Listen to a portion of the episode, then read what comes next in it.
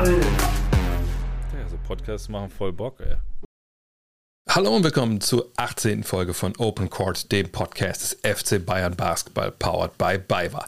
Heute zu Gast Jens Leutenecker, ehemaliger BBL-Assistenztrainer und heute Statistikexperte. Wo er die Stärken des FC Bayern Basketball in der Saison sieht, was sich im Vergleich zur Vorsaison geändert hat, wer im Team eine Mikrowelle ist, all das und noch viel, viel mehr gibt es in der heutigen Folge Open Court. Viel Spaß. Ja, und heute zu Gast bei Open Court niemand anders als mein alter Podcast Kupferstecher Jens Leutenecker. Jens, wie geht's dir? Grüß dich, Trey. Gut. Sehr schönes Spiel gestern, überragende Stimmung. Genau darüber wollen wir heute sprechen. Und ähm, der eine oder andere wird vielleicht mit deinem Namen nichts anfangen können, weil ihr vielleicht nicht so absolute Deep Diver seid in Sachen BBL. Du warst jahrelang Assistant Coach in der BBL, äh, Head Coach auch in der, glaube ich, Regionalliga zuletzt. Äh, hast äh, einen ja, Analytics Startup gegründet, äh, wo du halt Basketball durchmisst von A bis Z, äh, alle möglichen neuen Statistiken erhebst, etc. pp. Und dadurch auch natürlich besonders Augenmerk legst auf die, die deutschen Teams in der Euroleague, whatever, und natürlich auf die Bayern, warst gestern auch im Audi-Dom. Und deshalb habe ich dich mal hier reingeschleppt, dass wir ein bisschen uns unterhalten wollen über die Bayern bisher, über das Team, was wir dieses Jahr gesehen haben, vielleicht vergleichen zum vergangenen Jahr, all die guten Sachen. Bist du vorbereitet? Auf jeden Fall, 100 Prozent vorbereitet. Jetzt haben wir extra ein bisschen gewartet, weil es ja gestern dieses Spiel ähm, gegen Mailand gab, die, diesen äh, wahnwitzigen Sieg. Äh, was fällt dir als erstes ein, wenn du an das Spiel gestern denkst? Mir fällt ein, dass dieses Spiel ein äh, sehr, sehr taktisch vielseitig war und dass wir verschiedenste Strategien von beiden Coaches gesehen haben und es wirklich hochinteressant ist immer zu beobachten. Ich nenne ein kleines Beispiel. Ähm, äh, Rodriguez wird bei drei Minuten im ersten Viertel eingewechselt und sofort reagiert Andrea Trinchieri und wechselt Nick Weiler-Bepp ein. Sowas mhm. kennen wir eigentlich nur von NBA Playoffs. Also ähm, wenn, wenn sofort die Mismatches äh, ähm, gesucht werden und, äh, und das fand ich schon sehr interessant, wie da Schach gespielt wurde. Coach Trinchieri hat nach der Partie da auch gesagt, die einzige Möglichkeit am Ende eine Offensive zu generieren war nicht Kyle Heinz und nicht Nicolo Melli zu attackieren, weil das die zwei besten Verteidiger im europäischen Basketball sind. Ähm, und dann haben sie so eine äh, interessante Strategie gefahren, dass sie immer wieder probiert haben, äh, Chichi Datome zu attackieren. Und ähm, das war interessant, äh, wie sie, wie die Bayern am Ende dieses Spiel bestritten haben und mit diesem Mismatch Hunting, also dem Suchen nach einem mhm. guten 1 gegen 1 Spiel gewonnen haben. Was waren noch die Gründe dafür, dass sie gewonnen haben gestern? Definitiv auch äh, das defensive Rebound-Verhalten. Bayern hat extrem viel wieder geswitcht. Das war letztes Jahr ihr, mm, also wirklich ihr Markenzeichen. Sie waren die Mannschaft, die in der Euroleague am meisten geswitcht haben und äh, Mailand da auch extreme Probleme in dieser Playoff-Serie bereitet haben. Und diese Switch-Verteidigung ist jetzt wieder auf vergleichbar gutem Level wie im letzten Jahr. Problem ist natürlich, äh, wenn wir, also nochmal kurz äh, zu erklären, Switch bedeutet ja, dass der kleine Mann gegen den großen und der große Mann gegen den kleinen spielt ähm, in der Verteidigung. Und wenn der Große gegen den Kleinen spielt, dann steht er natürlich auch unterm Korb und möchte einen möglichen Abpraller sich sichern, also den Rebound äh, sichern. Und da muss man richtig fighten. Zum Beispiel Nick Weiler-Bepp holt sich dann die Rebounds gegen einen Kyle Heinz oder einen Tasuski, der einfach eine richtige Schrankwand ist mit 2,15 Meter und 110 Kilo oder was er auf die Waage bringt. Jetzt war natürlich auch Vlado Lucic wieder dabei und ich meine, das ist jetzt wahrscheinlich wirklich so äh, sehr, sehr simpel, aber seit der Mann dabei ist, äh, sind die Bayern nicht zu schlagen. Also zwar zwei Spiele ist dabei in der Euroleague, sind beide Spiele gewonnen. Ähm, was, was macht er aus? Ich meine, klar, er ist ein Leader, er war vergangenes Jahr einfach auch Klatsch, also immer in den entscheidenden Situationen gefühlt, war er derjenige, der den, den, den Ball in der Hand, und Hand hat und dann so gute Sachen passiert. Aber was gibt er dieser Mannschaft, was jetzt vorher gefehlt hat? Ich vergleiche Vlado Lucic gerne mit Scotty Pippen, bestimmt auf einem anderen Level ähm, als auf NBA-Level, aber auf Euroleague-Level hat er ein vergleichbares Skillset wie Scotty Pippen. Er kann am Ball verteidigen, er kann im Post-Up verteidigen, also gegen die Großen. äh, Center-Spieler verteidigen, also Position 1 bis 5, alles verteidigen. Er hat Playmaking-Fähigkeiten, kann also ähm, das, das Spiel machen. Und das ist seine größte Fähigkeit. Da würde ich sogar sagen, da ist er ein bisschen besser, wenn man jetzt Euroleague und NBA vergleicht. Äh, da ist er besser äh, im Jump Shooting, weil er noch so einen ganz schönen klassischen Jump Shot hat, ähm, wo er abspringt und dann über den Mann drüber wirft. Und das gibt ihm die Möglichkeit, ähm, auch schwierige Würfe wegzubekommen. Und viele Spieler reagieren dann damit, dass sie ihn extrem hart verteidigen. Und die Euroleague hat in den letzten zwei Jahren diese Regelung eingeführt, dass man nicht zu nah rangehen darf. Und dann zieht er durchaus auch mal die Fouls beim Dreierversuch. Also extrem schwierig zu verteidigen und ein extrem guter Verteidiger. Und dann kommen noch die Leadership-Fähigkeiten dazu. Ja, und er ist ja einer derjenigen, die vergangenes Jahr auch schon dabei waren. Ich glaube, das darf man auch mal nicht unterschätzen, dass er natürlich dadurch, dass er jetzt schon länger bei den Bayern spielt, dass er diese Leadership-Rolle natürlich auch einfach inne hat. Er musste sich ja, glaube ich, nicht erarbeiten, auch wenn dieses Jahr viel verändert hat. Aber das ist vielleicht eine gute Gelegenheit, an der Stelle mal zurückzuschauen und jetzt zu vergleichen. Was haben wir vergangenes Jahr gesehen? Was sehen wir dieses Jahr bei den Bayern? Vergangenes Jahr war es natürlich eine, eine, eine unfassbar erfolgreiche Saison, die dann unfassbar tragische sportlicher Art geendet ist. Genau gegen diese Mailänder, ja. Ich glaube, die meisten Fans wollen da gar nicht dran zurückdenken. Aber was siehst du so für Veränderungen? Denn es gab ja auch im Kader, wie gesagt, eine Menge Turnover. Ähm, wie spielen die Bayern dieses Jahr und was ist anders im Vergleich zum vergangenen Jahr? Ich denke, es kann kein besseres Spiel geben als dieses Spiel gestern, um die Unterschiede von beiden Teams, beiden Bayern-Teams zu vergleichen. Defensiv gibt es meines Erachtens keinen Unterschied. Was machen die Bayern? Sie ziehen den Gegner in eine Schlacht hinein, die sie bestens kennen, in diese Switch-Schlacht, also wo sie ähm, mit ihrem Defensivsystem gegen die anderen agieren. Und das bereitet so vielen Teams in der Euroleague extreme Probleme. Warum? Weil es ungewohnt ist. Es ist ungewohnt, wenn man als 2,10 Meter, 2,15 Meter Mann gegen einen 1,90 Zwerg verteidigen muss und der drückt sich mit voller Macht gegen einen. Das ist schwierig, ähm, das ist ungewohnt und das ist das Markenzeichen der Bayern. Diese Toughness, das hat auch Coach Messina gestern angesprochen, diese Toughness ist gar nicht äh, verändert. Also die ist ähm, defensiv nach wie vor vorhanden. Nur offensiv sieht man, dass die Bayern deutlich mehr Dreier werfen, deutlich vielseitiger sind und deutlich mehr mit Ballbewegung agieren. Wenn man letztes Jahr äh, dieses Spiel gespielt hätte oder gespielt hat, dann hätte man gesagt, okay, wir versuchen Baldwin im 1 gegen 1 gegen Datome zu bringen oder wir geben Reynolds den Ball für eine 1 gegen 1 Aktion und jetzt hat man fast eine ganze äh, Armee an möglichen Spielern, die da einen Vorteil, im individuellen Vorteil generieren können. Man hat Hilliard, der extrem wichtig war gestern. Man hat Corey Walden, der auch entscheidende Würfe getroffen hat. Natürlich hat man immer noch Lucic, man hat viele Spieler, man hat einen Spieler wie Rubit, der vielleicht nicht immer die Punkte macht, aber extrem wichtig ist im Playmaking. Also der bekommt den Ball und lässt den Ball dann weiterlaufen, spielt einen Pass, der dann zu einem Extra-Pass führt. Und ähm, deshalb sind die Bayern insgesamt vielseitiger.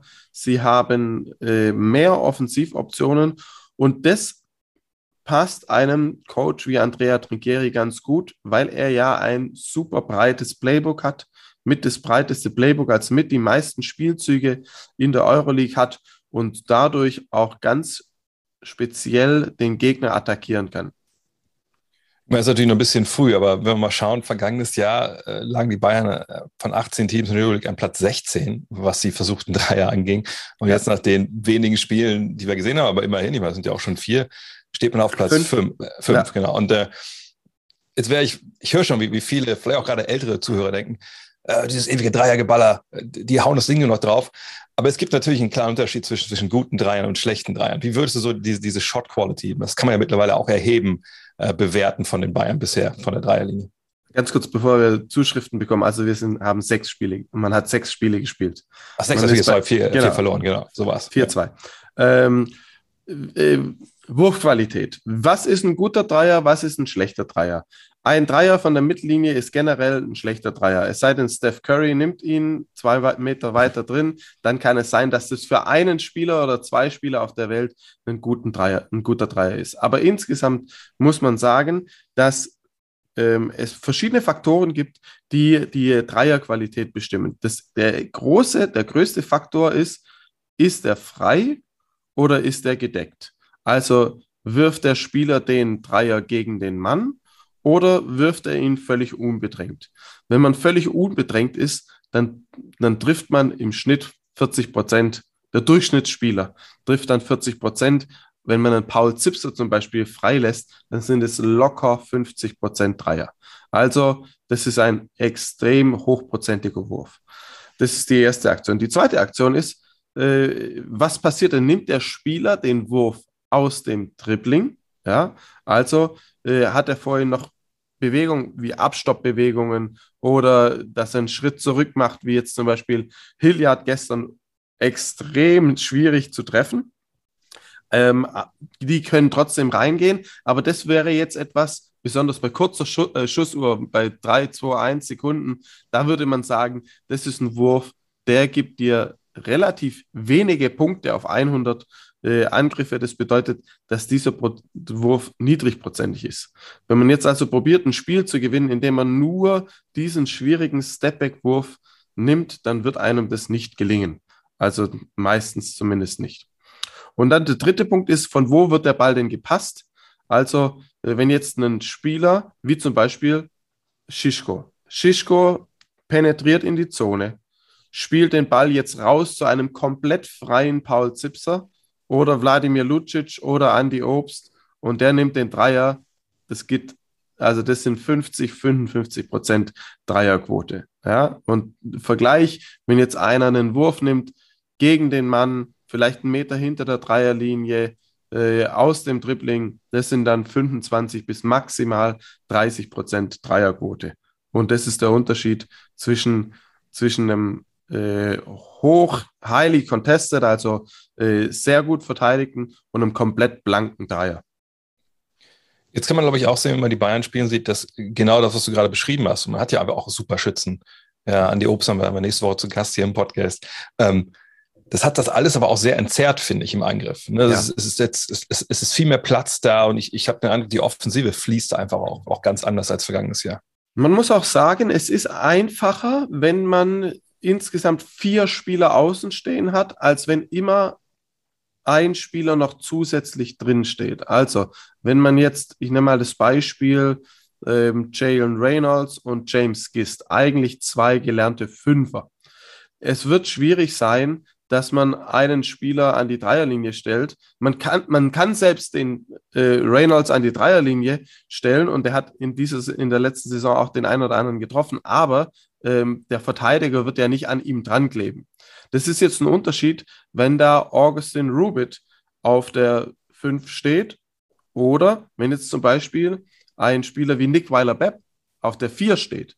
Also, dass man, äh, dass man einen Guard auf die auf die kleine Center-Position packt und dadurch extrem schnell agieren kann, ähm, von einem Spielzug in den anderen überfließen kann, ähnlich wie FS Istanbul das in der letzten Saison zelebriert hat, in den letzten zwei Jahren. Und das war eigentlich das Erfolgsrezept von den guten Euroleague-Mannschaften, dass man gesagt hat, man spielt viel Pick and Roll und mit einem breiten Spacing wo man einen Meter hinter der Dreierlinie, also äh, mit einer breiten Raumaufteilung, wo man einen Meter hinter der Dreierlinie sich aufstellt und dann den Ball laufen lässt und immer wieder attackiert und dadurch wirbelt. Das ist auch ein Punkt, den man klar sagen muss. Es ist ja auch nicht so, dass die Dreier, ich denke jetzt blöd, aber die werfen sich ja nicht von alleine. Also man muss ja schon immer noch den Ball Richtung Korb bringen, also durch Penetration, äh, durch ein Dribbling dann schlägt man seinen Mann, dann kommt die Hilfe und dann kann der Ball ja rausgehen, wie du es beschrieben hast bei, äh, bei Schischko äh, zu einem freien Schützen. Du hast schon ein bisschen, ähm, bist ein bisschen auf eingegangen, dass natürlich auch sich das Personal geändert hat ähm, äh, dieses Jahr. Lass uns mal ein bisschen durchgehen, wen es da jetzt gibt, Neues und, und was der so kann, weil ich glaube, viele haben noch nicht unbedingt ja. äh, die Chance gehabt, ein äh, Spiel zu sehen. Du hast schon Darren Hilliard angesprochen. Äh, wie würdest du ihn als Spieler beschreiben? Darren Hilliard ist ein ähm, ein richtig bulliger Zweier oder ein, ein, ein filigraner, fast schon Dreier. Also ähm, er hat einen, er hat ein Skillset, er hat diesen Signature-Move. Und wenn man sich mal die Spiele anschaut, diesen Stepback-Dreier, diesen extrem schwierigen Wurf. Und jetzt haben wir die ganze Zeit gesagt, es ist ein schwieriger Wurf, äh, den sollte man nicht nehmen. Äh, man sollte lieber die offenen Dreier nehmen, aber man kann das ja nicht entscheiden wie am Getränkeautomaten. Man äh, geht ja nicht hin und sagt, jetzt möchte ich äh, hier einen offenen Dreier, sondern man muss sich das erarbeiten und Euroleague-Teams geben einem das nicht immer ab. Man muss da sehr viel tun. Und jetzt kommt Hilliard. Wenn er auf, der, auf dem Feld ist, dann hat man immer eine letzte sechs, fünf, sechs, sieben Sekunden Option, der mit diesem Schritt zurück, mit diesem äh, ein Dribbling und dann Schritt weg vom Verteidiger eigentlich fast wie James Harden, ähm, hat er die Möglichkeit, einen Wurf sich selbst zu kreieren und eigentlich eine, eine gute Option zu liefern. Und jetzt muss man überlegen, in dem Moment, wo du so einen Typen hast, da spielt es sich befreiter. Warum? Hm. Ich weiß, ich kann, sagen wir, ich bin Schischko ähm, und ich kann probieren im Pick and Roll, kann sehen, gibt es hier jetzt eine Möglichkeit, Hunter anzuspielen oder Lucic oder die anderen Spieler zu bedienen. Und wenn das nicht der Fall ist, dann muss ich gar nichts erzwingen. Ich muss den Pass nicht erzwingen. Ich muss den Abschluss nicht erzwingen. Nee, ich dribbel einfach weiter. So wie früher Steve Nash zum Beispiel. Dribbel einfach weiter, gebe den Ball nach oben zu Darun Hilliard und der probiert im 1 gegen 1 etwas zu kreieren. Ja? Und dann, und das gibt einem Team offensiv eine gewisse Ruhe, weil man auch mal was probieren kann und nicht gezwungen ist, den Pass zu spielen, sondern auch wieder abbrechen kann. Dann geht der Ball fast hinter die äh, Mittellinie, wird er rausgeworfen und dann, geht's, dann geht die One-on-One-Show los und die ist dann bei fünf, sechs Sekunden kann man ja nicht mehr allzu viel machen und dieser Wurf ist dann extrem viel wert. Ähm, und Hilliard bekommt den gegen wirklich jeden Spieler los, von eins bis fünf. Und das ist meines Erachtens seine größte Fähigkeit, äh, diesen, äh, diesen Wurf zu treffen. Und in der Defensive hat er natürlich einen breiten Körper. Für einen, für, für einen 1,98-Spieler äh, ist er ein richtiger Ochse. Den muss man erstmal wegschieben. Ja, ähm, das passt perfekt in das System der Bayern rein. Wenn man, wenn man einen Spieler hat, ich weiß jetzt nicht genau, wie viel Kilo er auf die Waage bringt, aber sagen wir mal so 96, 97 Kilo und der schiebt dann von unten den, den Center-Spieler, äh, probiert er wegzuschieben. Das ist nicht für jeden einfach, da eine Offensive zu kreieren für jeden Center-Spieler. Und deshalb glaube ich, dass er ein äh, idealer Systemspieler ist. Daneben, in Anführungszeichen, steht da mit Corey Walden jemand, äh, der ebenfalls an der Dreierlinie äh, sich ganz zu Hause fühlte. Gestern Abend, ja vor den zehn Dreiern, die die Bayern getroffen haben, bekamen ihm sechs ja. von Hilliard und Walden. Aber wie würdest du Walden beschreiben? Walden ist ein Spieler, ähm, wenn er eine Schachfigur wäre, dann wäre er ein Springer. Mhm. Warum? ähm, weil er so wendig ist und, ähm, und penetrieren kann, nach rechts gehen kann, nach links gehen kann, aber auch, sobald er mal drin war in der, in der Zone oder im Dreierbereich, kommt er auch wieder raus, nach hinten. Also er ist, er ist extrem wendig und wirklich schwierig zu verteidigen, weil Du weißt nicht, geht er jetzt nach rechts, geht er nach links, geht er rein, um wieder rauszukommen. Also ähm, hat dann ganz schwierig zu greifen. Ähm, und die größte Spezialität bei ihm ist dann auch der Wurf. Und äh, insbesondere, wenn er jetzt im offenen Feld ist, also wenn er, wenn er ähm, mit Tempo auf die Verteidigung zuläuft, in einem frühen Pick and Roll, dann ist er ganz schwierig zu, äh, greifen, weil er einfach super schnell ist. Jetzt haben wir natürlich an die Obst noch nicht viel gesehen in der Euroleague. Er hatte eine schwierige Vorbereitung auch mit, mit seiner Covid-Infektion. Aber damit hast du natürlich nochmal eine Option hinter der Dreierlinie, die einfach auch wirklich, wenn er dann endlich mal richtig dabei ist, glaube ich, alles nochmal ein bisschen öffnen kann, oder?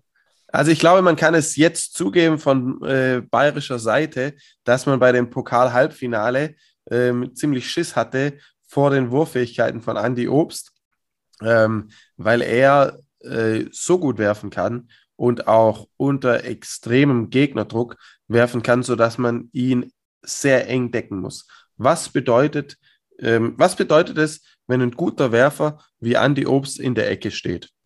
Ähm, wenn wir jetzt einen Pick and Roll haben von Walden und Hunter, also die beiden probieren miteinander zu spielen, und da drüben hinten in der Ecke, da steht der Obst. Dann denkt sich der Spieler, der Verteidiger, bei dem darf ich nicht aushelfen. Oder wenn, dann nur kurz. Und wenn ich aushelfe, dann muss ich danach extrem schnell rausrennen und ihm den Dreier wegnehmen. Und für all diese Optionen hat Andy Obst die richtige Lösung oder er kreiert einfach, er muss einfach nur in der Ecke stehen. Und dann kreiert er schon einen Vorteil, weil er so gefährlich ist, weil er so gut werfen kann, weil er schnell werfen kann. Und das zeichnet ihn aus. Ähm, diese Wurffähigkeit und die gilt es jetzt ähm, umzusetzen auf Euroleague-Level. Das ist einen anderen Kollegen angesprochen, der neue äh, Othello Hunter. Das ist ja jemand, äh, ist eine Legende, muss man ja auch sagen. Mittlerweile im europäischen Basketball schon eine Menge Stationen durchlaufen. Was gibt der der Mannschaft? Othello Hunter ist ein Spieler, der dir vertikales Spacing gibt. Was bedeutet vertikales Spacing? Wenn er den Block setzt und dann schnell raussprintet, dann sorgt er für taktische Tiefe. Im Fußball wird man sagen, das ist ein Stürmer, der immer in die Spitze reingeht. Und dadurch erzeugt er extrem viel Druck auf die Verteidigung. Er rollt sich schnell ab, er kann nach wie vor hochspringen. Wenn er angespielt wird von den Guards, verwandelt er per Eliup. Und diese Gefahr kennt jeder in der Euroleague. Jeder kennt Othello Hunter. Deshalb muss man ihm diesen, dieses Abrollen zum Ring, muss man ihm wegnehmen. Da muss man einen Spieler hinschicken, der zumindest dort in der Gegend ist und sagt, hey, hier muss man aufpassen, diesen Eliup wollen wir nicht zulassen. Zum Beispiel der Eliup gegen Schalgiris Kaunas. Ja, erzeugt Momentum und dann hat die Mannschaft Selbstvertrauen, völlig klar. Das muss man wegnehmen. Und diese, und dadurch allein, Otello Hunter könnte den Ball noch nicht mal berühren, indem er den Block setzt, schnell rennt und einfach hochspringt und er hat trotzdem einen Effekt. Warum? Der Verteidiger muss reagieren der Mann in der Ecke wird frei oder der andere Spieler, der dritte Spieler wird frei und dadurch hat Hunter einen großen Effekt. Offensiv. In der Verteidigung ist er einer der Top-Switch-Verteidiger, hat man gestern auch wieder gesehen. Kann im 1 gegen 1 die ganzen Guards vor sich halten und dadurch haben die Bayern eine große Option in beide Richtungen. Und Gavin Schilling zum Beispiel ist genau der gleiche Spielertyp, und könnte sehr viel von Hunter lernen. Ich wollte gerade sagen, da haben wir, glaube ich, auch so ein bisschen dieses äh, Mentoren- und, und Schüler-Duo, genau wie du es beschrieben hast, auf der Position. Und das, das passt natürlich da auch sehr gut zusammen. Vielleicht mhm. einfach zu Schilling, das ist ja auch ein Spieler äh, mit einer echt äh, wie, ganz interessanten Karriere. Ne? Also, wie gesagt, im College gespielt, ne? Tom Izzo in Michigan State, äh, Verletzungsprobleme gehabt äh, und die sich jetzt echt auch über ein paar Jahre dann einfach hochgearbeitet bis zu dieser Position äh, bei den Bayern. Ist er denn jemand, wo man erwarten kann, dass der vielleicht keine Karriere hinlegt wie auf Silo Hunter, aber dass er so eine Rolle spielen kann, perspektivisch in der Euroleague. 100 Prozent ja. Also äh, Gavin ist ein Spieler, der sorgt für richtig Betrieb unter den Körben. Also ähm, wenn Gavin Schilling auf dem Spielfeld steht und es gibt insgesamt vier Rebound-Möglichkeiten, vier Würfe daneben, dann hat er jeden vierten. Das ist Wahnsinn. Wenn man sich das vorstellt, dass zehn Spieler auf dem Platz stehen und, und dann gibt es einen Spieler, der hat jeden vierten Rebound. Das ist ja Wahnsinn. Und, ja. Äh, und der sorgt für ordentlich Betrieb unter den Körben, ähm, probiert die Putback-Punkte, also die Offensiv-Rebounds und dann nachzulegen. Ähm, er ist ein Spieler, der, ähm, der sich sehr schnell abrollen kann und dann ebenfalls wie Hunter in die dritte Etage hochspringen kann. Und das, was man bisher gesehen hat von ihm in der Switch-Verteidigung, also im 1 gegen 1 gegen den Guard, das sah alles gut aus. Gute Fußarbeit, auch gegen die schnellsten Jungs in Europa. Ich glaube, er kann zu einem richtigen Spezialist werden. Wir erinnern uns damals an äh, Daniel Theiss, der ja unter Trinkieri auch zu diesem Spezialisten wurde. Dieser gute Screener, Pick-and-Roll-Verteidiger. Ähm, vielleicht Thais ein bisschen mehr Richtung Stretch 5, also Richtung Wurf und Schilling ein bisschen mehr Richtung Abrollen zum Korb. Aber ähm, äh, Gavin Schilling hat absolut die Möglichkeit, hier eine Nische zu finden und sich dadurch ähm, heranzutasten an das Euroleague-Level. Aber ich glaube, dass er auch auf Euroleague-Level ähm, für, äh, für ordentlich Rotationsminuten sorgen kann. Ich sehe nicht, oder ich sehe nichts, was jetzt direkt dagegen spricht, dass er das nicht könnte. Mhm. Dann haben wir noch zwei Namen auf der Liste. Ähm, das erst mit dem mal anfangen, der weniger spielt gerade. Ognin ähm, Jaramat, äh, glaube ich, ist früh in die Rotation äh, bis nach oben gerutscht durch die vielen Ausfälle. Ähm, jetzt ist er vielleicht ein bisschen weiter hinten dran. Aber ist, glaube ich, auch ein sehr interessanter junger Mann, gerade auch durch seinen Speed. Jaramatz ist, glaube ich, ein, äh, ein bisschen angeschlagen. Also ich glaube, das auch das, ist, ja. Äh, ich glaube, äh, dass da irgendwie ähm, keine Verletzung, aber dass er leicht angeschlagen ist. Ähm, Jaramatz äh, hochinteressanter Spieler. Mich würde interessieren, wenn wir mal bei den Bayern bleiben, wie Jaramatz gegen Alfonso Davis in einem 15-Meter-Sprint äh, abschneiden würde. Weil der Junge, der hat einen richtigen Antritt. Der kann volle Kanne Gas geben von 0 auf 100. Ja? Man hat es in diesem einen Gießen-Spiel gesehen. Da haben die Bayern gute Würfe gehabt, äh, aber gar nichts getroffen, glaube ich. 4 von 22 Dreier oder so. Und dann hat Jaramatz gesagt, okay, äh, mir ist das jetzt alles zu blöd. Äh, ich ziehe jetzt wie Hölle zum Korb. Ja? Letztes, letztes Viertel und dann in der Overtime. Kann man sagen, ja, Gießen, mein, äh, ist klar, ohne Gießen äh, äh, böse zu sein, aber Gießen ist kein Euroleague-Team. Aber Jaramatz hat die Möglichkeit, mit 100 Prozent mit, auf Top-Speed zum Korb zu ziehen. Und das ist seine große Fähigkeit. Also er hat, kann von 0 auf 100 ähm, beschleunigen und diese athletische Fähigkeit, die hilft ihm natürlich auch in der Verteidigung über das ganze Spielfeld zu verteidigen. Und dann haben wir noch äh, Deshaun Thomas. Ähm, das ist, glaube ich, so, die Amerikaner würden sagen, das ist eine Mikrowelle oder einer, der, der für Offense sofort sorgt. Ja, das finde ich, ich finde ihn sehr charmant äh, als Spieler. Ähm, warum sagt man Mikrowelle zu so einem Spieler? Man gibt, der wird eingewechselt und der hat das Gefühl, dass er sofort heiß ist oder er hat das Verständnis, dass er sofort heiß ist. Äh, und äh, du hast doch auch so eine Folge, wo du sagst Getting Buckets. Richtig? Ja. So. Genau. Also, das ist ein Bucket Getter, ein Professional Bucket Getter. Der geht äh, zum Korb, äh, der bekommt den Ball und der probiert direkt was aus. Probiert direkt äh, eben im One-on-One -on -One was zu kreieren.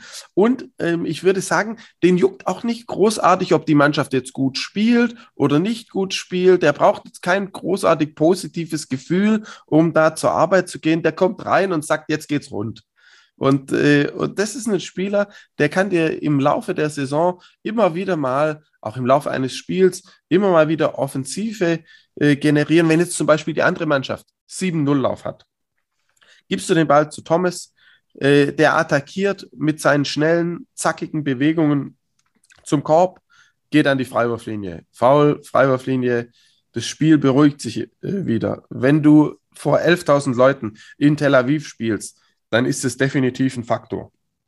Dann hast du da, ähm, dann hast du da einen Spieler, der das Momentum stoppen kann im 1 gegen 1 und dadurch haben die Bayern, wenn man jetzt noch die, eine weitere Nachverpflichtung anführt mit Augustin Rubit, dadurch ja. haben sie sehr viel Variabilität, weil Coach Trinkieri kann dann sagen, okay, was brauche ich jetzt? Brauche ich jetzt Buckets oder brauche ich jetzt schönen Spielfluss? Ja? Vielleicht braucht es jetzt Spielfluss, dann schaut man nach Rubit, den man anspielen kann, der den Ball gut laufen lässt, der auch gute Mismatches ähm, im, im 1 gegen 1 schlagen kann, der jetzt aber vielleicht nicht die Fähigkeiten im Post-Up-Spiel hat, wie, ähm, wie Deshaun Thomas, der aber andere Qualitäten hat. Und diese, diese Balance, diese verschiedenen Angriffsoptionen, das ist schon ähm, ein sehr ausgewogener Kader,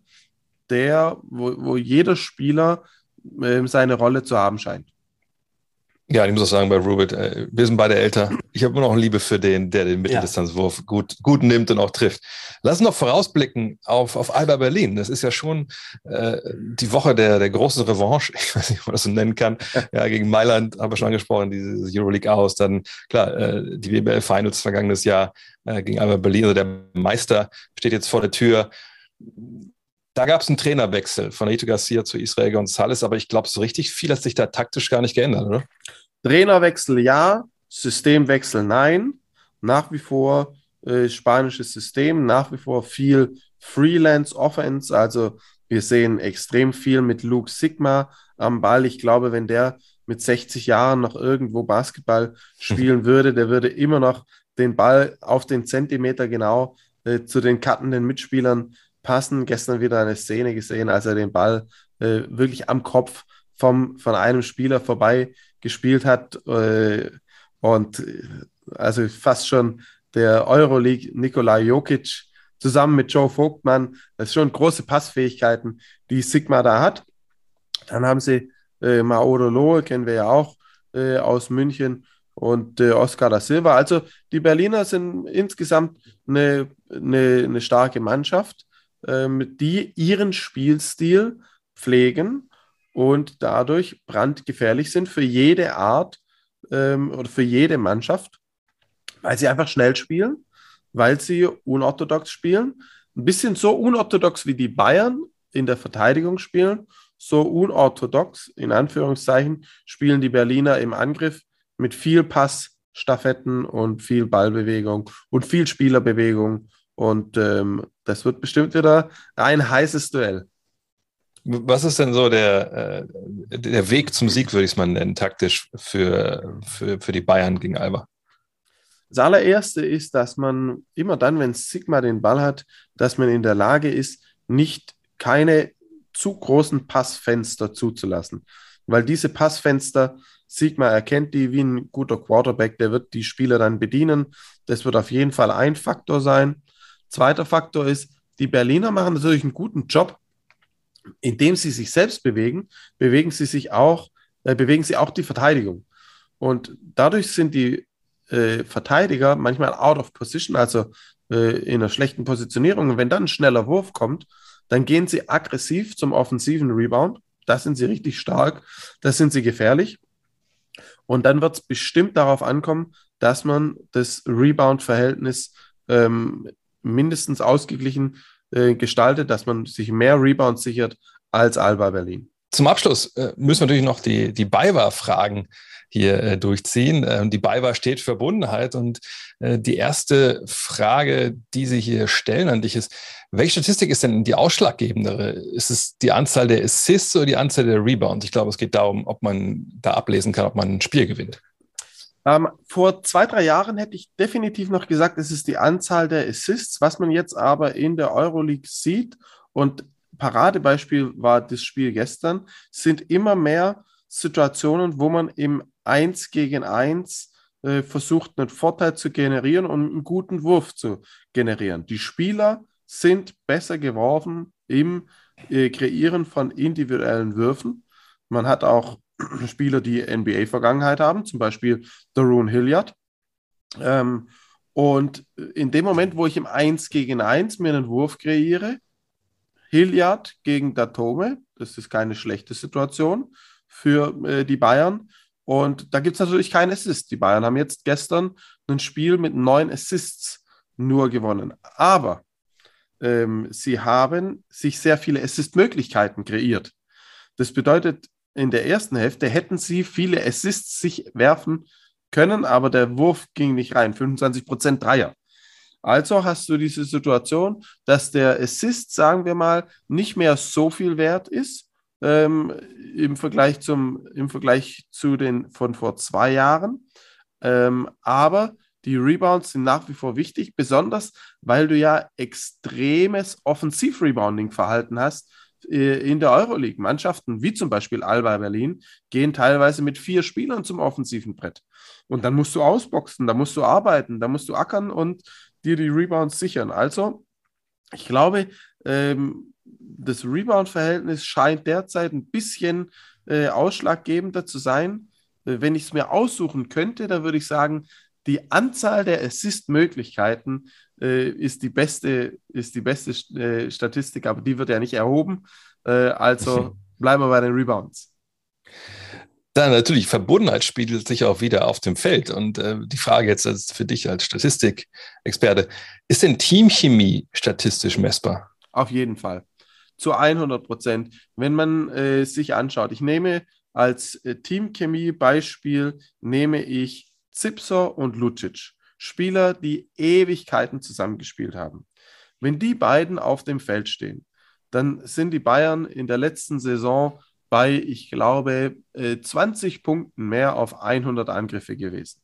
Also äh, natürlich können die gut werfen, natürlich haben die viele verschiedene individuelle Skills, aber dass ein Lucic dem Zipser sagt, wo er hinzugehen hat, oder der Zipser eine Möglichkeit ausnutzt, die der Lucic ihm kreiert, das ist auf jeden Fall Teamchemie. Ja? Wenn man jetzt, ähm, wenn man da noch dazu nimmt, dass zum Beispiel ein Schischko ähm, für, für die beiden äh, äh, die beste Option ist als, als Spielmacher, der den Ball dann immer wieder nach draußen bringt und der dann, ähm, der auch immer wieder verzögert mit seinem Passspiel, weil er weiß, irgendwann macht der Zipser den Schritt nach links oder nach rechts äh, und wird dann frei und dann ergibt sich dort ein Passfenster und dann spielt er ihn dort raus. Das sind alles Sachen, die kannst du nicht absprechen. Da kannst du nicht vorher sagen, ähm, jetzt gehst du dorthin oder hierhin, sondern da schaust du dich in die Augen und dann äh, gehst du entweder nach rechts oder nach links und der Gegner muss dann reagieren und, und dann wirft er den Dreier rein und dann hast du drei Punkte mehr und deshalb ist die Teamchemie messbar. äh, es gibt natürlich Verbundenheit zwischen äh, Fans und Team und das war natürlich in der vergangenen Saison äh, ja, bestimmt gar nicht möglich natürlich, klar in Zeiten von Covid. Hat denn die Rückkehr der Fans einen Einfluss auf die Statistiken? definitiv. Ähm, also man, was man berechnen kann, ist äh, auf Euroleague-Level, wenn man das jetzt, wenn man es statistisch erfassen möchte, sind die Fans Heimvorteil ist mindestens ein erfolgreicher Dreierwert. Und hm. jetzt überleg dir mal, wie viel, also das kann man statistisch nachweisen, ähm, und jetzt überleg dir mal, wie viele Spiele in der Euroleague werden mit drei Punkten oder weniger oder gehen in die Overtime, werden knappe Dinger. Das sind extrem viele. In der letzten Saison waren super viele. In so einer ausgeglichenen Liga sind die Fans und der Heimvorteil ein Riesenfaktor. Und ähm, wann sind die Fans denn wichtig? Die Fans sind nicht wichtig, und natürlich sind die Fans immer wichtig, aber die Fans sind, äh, der Effekt auf die Mannschaft ist nicht so groß, wenn du gerade einen Dreier getroffen hast. Dann freut sich jeder.